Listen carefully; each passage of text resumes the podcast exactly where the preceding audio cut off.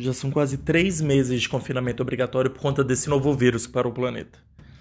Isso me fez descobrir que minha própria companhia não me desperta nada além de um tédio constante.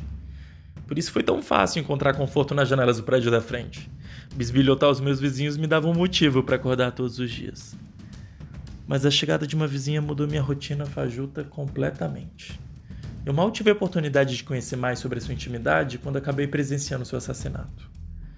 O luto por uma anônima me atingiu de uma forma inesperada ao acordar no outro dia, num outro apartamento, num outro corpo e no mesmo dia. Com a oportunidade de voltar no tempo, eu encontrei motivações para sobreviver nessa pandemia. Descobri quem é o assassino dessa mulher, qual é o motivo do crime e o mais importante, o que, que realmente está acontecendo comigo.